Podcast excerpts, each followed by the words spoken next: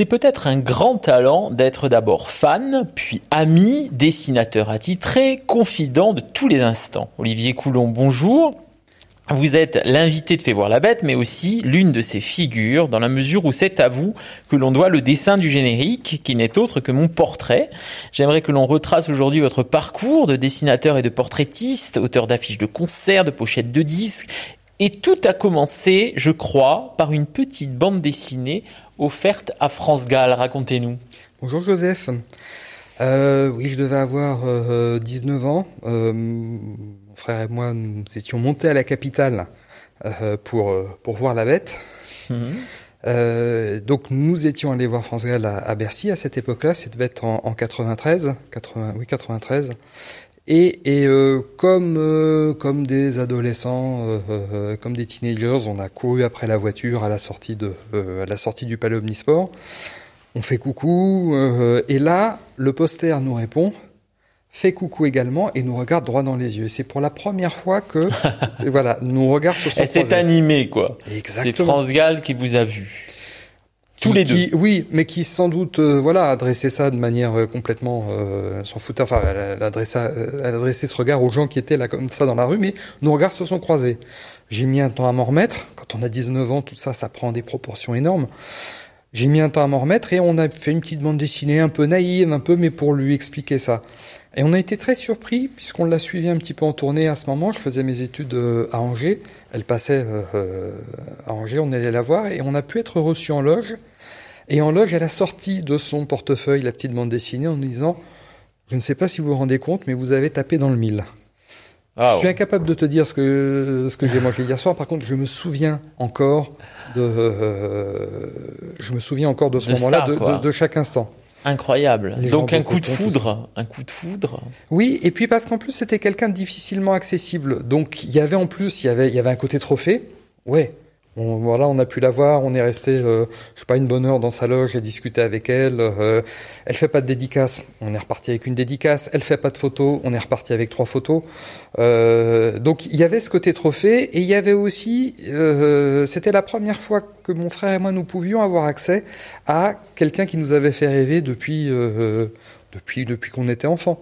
Il y avait ce côté-là. À partir de ce moment-là, j'ai envie de dire que tout est possible, parce qu'à partir du moment où une idole nous dit oui, euh, toutes les portes s'ouvrent, il n'y a plus de limite après. Exactement, exactement. Et ça donne confiance en soi. À une période où c'est compliqué l'adolescence, parce qu'on quitte on quitte l'enfance, enfin, j'enfonce des portes ouvertes, et pardon, pardon avec vous qui maîtrisez ça bien mieux que moi, mais j'enfonce des portes ouvertes, c'est une période qui est compliquée, où il faut accepter des changements, il faut accepter... Euh, euh oui, on ne supporte pas le Exactement. Hein, c'est difficile. Et là, quelqu'un qui, qui incarne euh, qui incarne une sorte d'âge d'or, qui incarne quelque chose, euh, une sorte, une forme de perfection, mhm. te dit ce que tu as fait, c'est bien. Oui.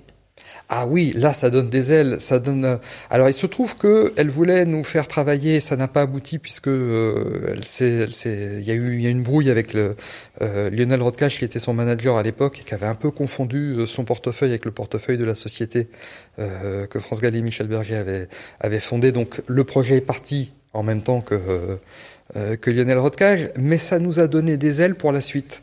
Ça nous a permis de comprendre plein de choses et ça nous a permis aussi de comprendre que ah oui, donc on a quelque chose d'intéressant à proposer et on a quelque chose qui fait que France Gall garde cette bande dessinée dans son portefeuille et la montre à tout le monde. Hmm. Donc oui, ça vaut le coup de continuer là-dessus, ça vaut le coup en tout cas d'aller proposer ce qu'on a à proposer. Alors vous avez continué avec pas n'importe qui, Annie Cordy. Oui. Annie Cordy, vous lui écrivez une lettre, vous la rencontrez sur le plateau de Studio Gabriel et vous lui montrez euh, quelques-uns de vos dessins. Et là, une caricature. Une caricature. Et là, encore une amoureuse. Oui, alors et Annie, ça vient rejoindre quelque chose, c'est que à 4 ans, mon frère et moi, on s'est arrêtés devant la télévision. Elle était euh, une émission qui s'appelait Musique en tête.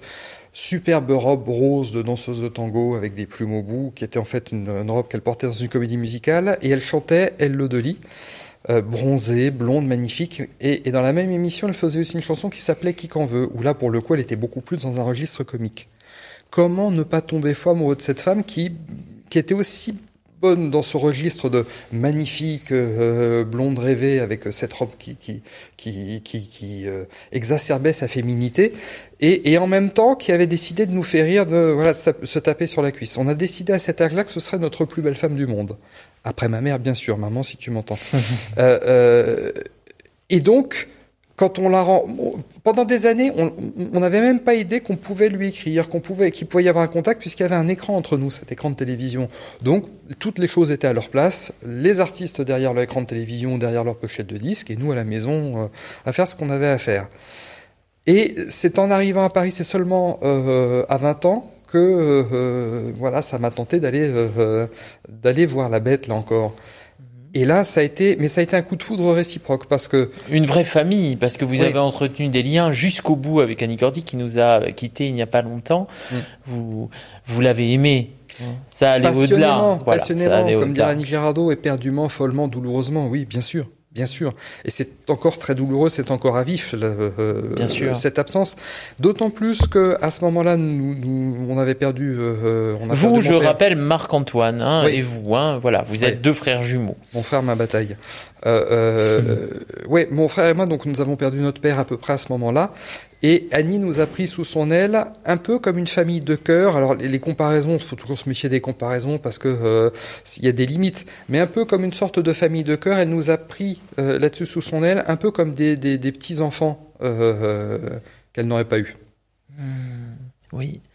Donc il y a bien quelque chose d'une famille recomposée à la mort de votre père. Oui, complètement, et avec une femme d'une générosité. Alors il y a une générosité, oui, tu sors, on sort son portefeuille, on peut être très généreux comme ça, mais il y a aussi d'autres formes de générosité.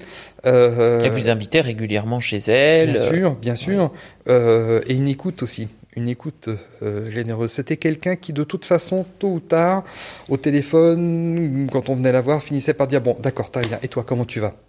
C'est quelqu'un qui n'était pas dans la flagornerie, qui n'était pas ça, ça, comme partout, comme euh, toutes les personnalités, il y a dans l'entourage euh, des valets de pied, des gens qui oh ma chérie tu es la plus belle. Ça marchait pas avec Annie, ça marchait pas parce qu'en plus bon, ça va, c'est bon. Euh, elle en a entendu, elle, en a entendu d'autres. Alors c'était quelqu'un aussi qui était très très sensible au regard d'un homme amoureux sur elle, mmh. d'un homme amoureux, hein, pas forcément d'un regard de fan, mais qu'on voit la féminité chez elle. C'était quelque chose auquel elle était très très très sensible. Et je pense que mon frère Raymond le lui montrait bien. Euh, mais par contre, c'était pas quelqu'un qui cherchait le compliment. Mmh. Mais qui en revanche s'intéressait véritablement. Alors, la contrepartie s'intéressant véritablement aux gens, c'est que elle pouvait être un peu cash dans la manière de donner de donner son appréciation sur euh, sur le travail des uns, sur le travail des autres, mais tout en disant bah oui, mais si, je m'en fiche, je, je, te dis rien, alors que euh, si justement ça m'intéresse, bah, je te dis ça c'est pas bien. Avec Sheila, c'est plus compliqué, hein. C'est plus, ça a été plus long. Ça a été plus long parce que euh, je pense, alors ça c'est mon interprétation, peut-être qu'elle ne sera pas d'accord avec ça, mais je pense que c'est quelqu'un qui a été peut-être plus abîmé euh, jeune dans sa relation aux autres parce qu'elle a été beaucoup exploitée et parce qu'il y a eu une folie. Euh, on ne se rend plus compte de la folie qu'il y a pu y avoir euh, à partir de ses débuts en 63 où tout le monde, tout le monde lui courait après. Il y avait une sacrée rumeur aussi au lieu. Oui. Hein, Donc elle a été beaucoup abîmée par le, par la foule, par on tout ça. On disait que Sheila était un homme. Oui. Ce qui est ahurissant. Ce qui est ahurissant quand voilà, faut, faut mm. on, on, peine à croire que ça ait pu que ça ait pu marcher, mais euh, euh, ce qui montre bien que quand quelque chose est imprimé sur du papier, on devient bête parce que les gens se disent ah c'est imprimé. Attention, il y a une trace. Il n'y a pas de fumée sans feu, ce genre de conneries-là. Donc, qu'est-ce que vous voulez dire? Elle se laissait plus difficilement approcher parce qu'elle avait peur. Elle avait peur d'être utilisée. C'est quelqu'un, c'est quelqu'un qui a été justement beaucoup, euh, utilisé. voilà, beaucoup utilisé et qui du coup met beaucoup plus de temps à permettre aux gens de rentrer, j'allais dire, dans son intimité. C'est beaucoup dire parce que je peux pas dire que je la connaisse comme je connaissais Annie. Euh, voilà, on se connaît un peu, mais on n'est pas proche comme nous étions avec euh, euh, Annie. Même si euh, a été très très proche, en tout cas très très présente au moment de la disparition d'Annie, très discrète dans les médias, mais très très présente, de manière assez élégante d'ailleurs. Euh, mais je pense que voilà, ça s'est fait beaucoup plus tardivement. On la suivait depuis beaucoup plus longtemps, mais c'est venu là sur ces, sur ces dernières années. La grande absente, c'est Dalida, et vous me disiez justement que euh, Dalida, euh, elle était euh, au, votre euh, lieu de naissance, dans votre ville de naissance, le jour de votre le jour de votre naissance, Exactement, précisément, et elle était à la télévision en duo avec Annie Cordy ce soir-là. Ah non, ça c'était Sheila qui était en duo avec Annie Cordy, Ah, enfin qui enregistrait. Le, le duo a été diffusé après, mais on, a on a retrouvé le même jour donc. ah, le même jour, d'accord. Dalida euh, se, se produit dans la dans, dans, dans, dans, dans mon lieu de naissance, c'est la ville de Saint-Louis euh, en Alsace, et euh, le même jour, Annie et Sheila enregistrent le seul duo de leur vie. Voilà, on va dire que c'est un peu comme les. oui, les- elle les- manque, elle manque, quoi. C'est comme une troisième sœur, quoi. C'est ça. Vous auriez aimé Mais passionnément, passionnément, j'aurais adoré peut-être même un quart d'heure simplement, simplement un quart d'heure pour voir, euh, j'allais dire, lui dire des choses, non pouvoir l'écouter.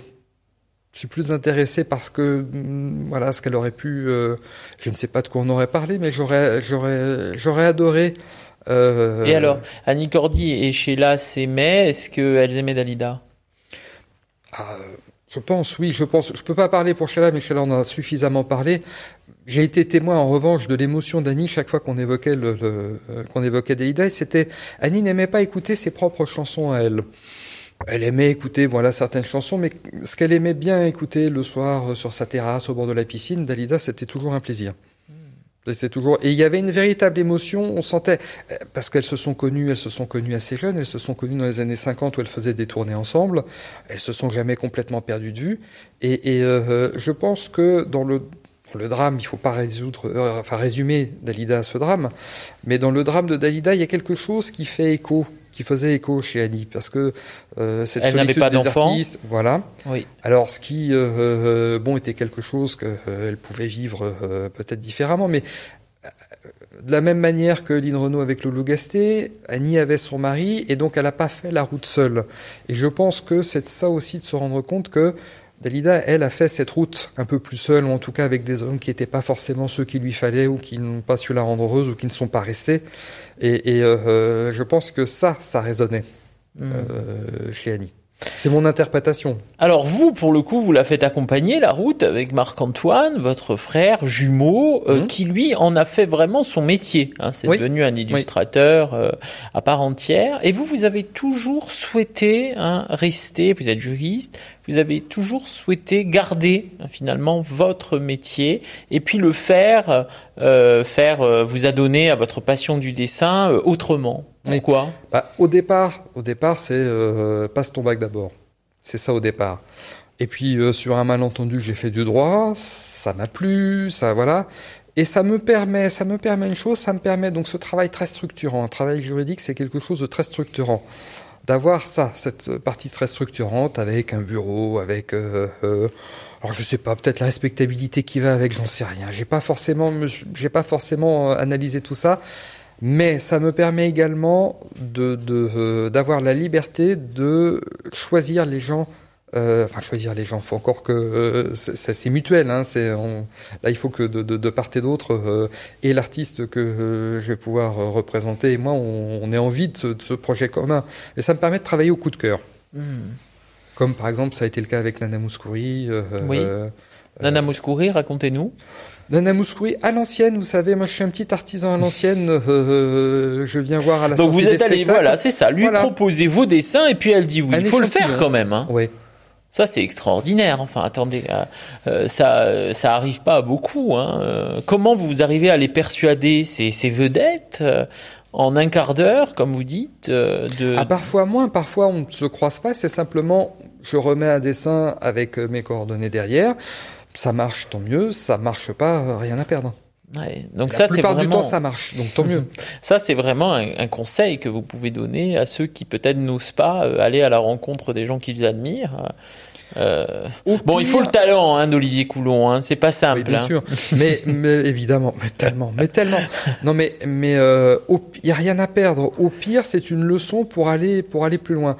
Justement, quand on a parlé de France Gall tout à l'heure, et, et, et euh, au départ, nous, on était, on était assez abattus de ce projet qui était, euh, voilà, ça devait être tout un programme euh, Ouais. illustré par mon frère et moi, et ça n'a pas abouti. Ouais, c'est votre grande déception, ça, quand même. Eh ben non, parce que, alors, je dirais pas que c'est une grande déception, parce que ça a été une très très bonne leçon. Hmm. On apprend tellement de ce qui pourrait être des échecs, alors que, en fait, on n'était pas prêt. Donc ça tombait, tout ça, ça tombait bien parce que ça nous a préparé pour la suite, pour les autres projets sur lesquels on a pu collaborer, ou ensemble, ou chacun de notre côté. Euh, les leçons qu'on a pu tirer de cette euh, mésaventure-là, je, les applique encore maintenant. Pas que euh, à mon activité artistique, mais ça apprend énormément de choses. Donc il faut pas avoir peur de louper. Et aujourd'hui, alors le petit enfant que vous étiez, qui dessinait sur euh, les murs euh, et sur les, enfin, les tables de son collège, euh, et Les qui, cahiers, qui en rêvait, livres. voilà. J'en ai saccagé, oui. Qu'est-ce qu'il dirait, qu'est-ce qu'il dirait si, voilà, si vous le rencontriez là aujourd'hui? C'est une vraie question. C'est c'est une vraie, vraie, vraie question. Euh, J'ai toujours imaginé, parce qu'on imagine ça, euh, voilà, le soir, euh, quand l'esprit vagabonde, on peut imaginer ce genre de rencontre.